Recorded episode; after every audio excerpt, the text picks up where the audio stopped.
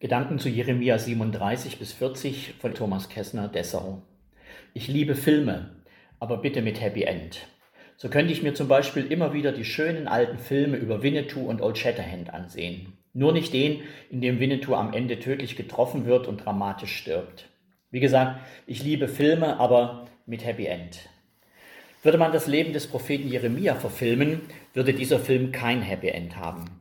Es würde ein erschütternder Film werden, jede Szene voller Dramatik. Jeremia, der Störenfried, der immer wieder angefeindet wird, weil die Menschen zur Umkehr zu Gott aufruft. Jeremia, der Wehrkraftzersetzer, der den König zur Kapitulation und die Menschen zur Flucht aus Jerusalem auffordert und den die Militärs deshalb standrechtlich hinrichten lassen wollen.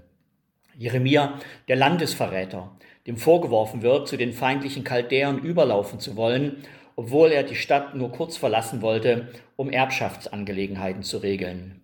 Jeremia, der brutal Misshandelte, der im Gefängnis landet und trotzdem im Geheimen vom König um Rat gefragt wird.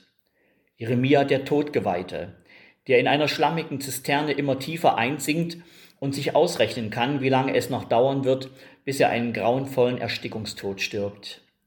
Jeremia, der sein Glück wahrscheinlich kaum fassen konnte, als er buchstäblich in letzter Minute durch einen Minister des Königs, einen Ausländer, gerettet wird. Jeremia, der Kriegsgefangene, der vor die Wahl gestellt wird, mit den Gefangenen nach Babylon zu gehen oder im geschlagenen Land bei den Zurückgelassenen zu bleiben. Jeremia, der sich entscheidet zu bleiben und wieder unverschuldet in Intrigen und Mord verwickelt wird. Jeremia, dessen Spur sich am Ende als Flüchtling in Ägypten verliert.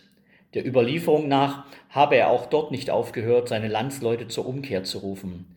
Irgendwann hatten sie genug von ihm und sie haben ihn einfach gesteinigt.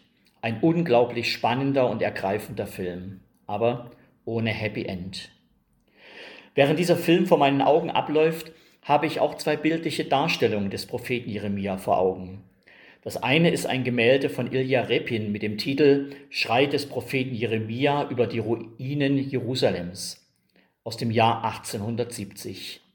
Jeremia lehnt kraftlos an der Mauer eines völlig zerstörten Hauses. Seine Kleidung ist zerrissen. Er schaut nach oben und fasst sich mit der rechten Hand fassungslos an den Kopf. Ein Bild der Verzweiflung. Das zweite Bild ist ein Druck von Fritz Eichenberg aus dem Jahr 1955. Es trägt den Titel Die Klage Jeremias. Vor der Silhouette eines zerstörten Hauses steht der Prophet. Er trägt Handfesseln, aber er steht aufrecht und schaut mit geschlossenen Augen in den Himmel.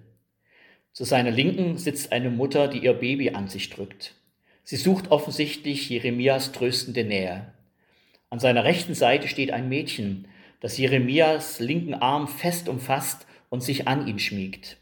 In aller Not findet sie beim Propheten Sicherheit und Geborgenheit. Ein Bild der Hoffnung.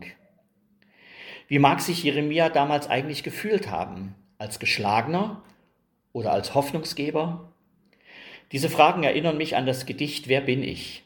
Es wurde von dem Widerstandskämpfer und Theologen Dietrich Bonhoeffer im Juni des Jahres 1944 verfasst. Er thematisiert die Wahrnehmung der eigenen Person und des Glaubens an Gott vor dem Hintergrund seiner Zeit im Gefängnis. Seine Bewacher haben den Eindruck, er träte aus seiner Zelle wie ein Gutsherr aus seinem Schloss.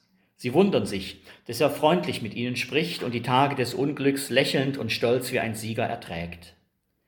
Er selber erlebt sich dagegen ganz anders, unruhig, sehnsüchtig, wütend, ohnmächtig, feige, zu müde zum Beten. Und er fragt sich, wer er denn nun wirklich ist, der, den die anderen in ihm sehen oder der, den er selbst in sich sieht oder am Ende gar beides.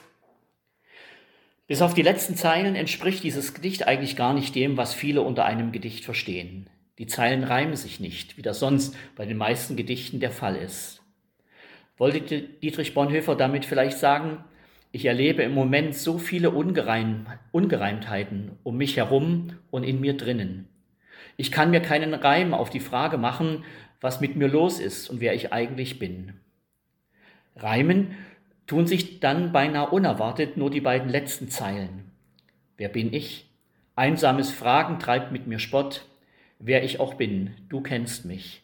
Dein bin ich, o oh Gott. Ja, das Leben ist manchmal voller Ungereimtheiten und manchmal haben wir den Eindruck, wir sind im falschen Film. Und trotzdem, du kennst mich, dein bin ich, o oh Gott. Diese Gewissheit gilt, diese Gewissheit trägt. Das gilt für Jeremia, das galt für Dietrich Bonhoeffer, das gilt für mich und das gilt auch für Sie. Seien Sie gesegnet, Ihr Thomas Kessner.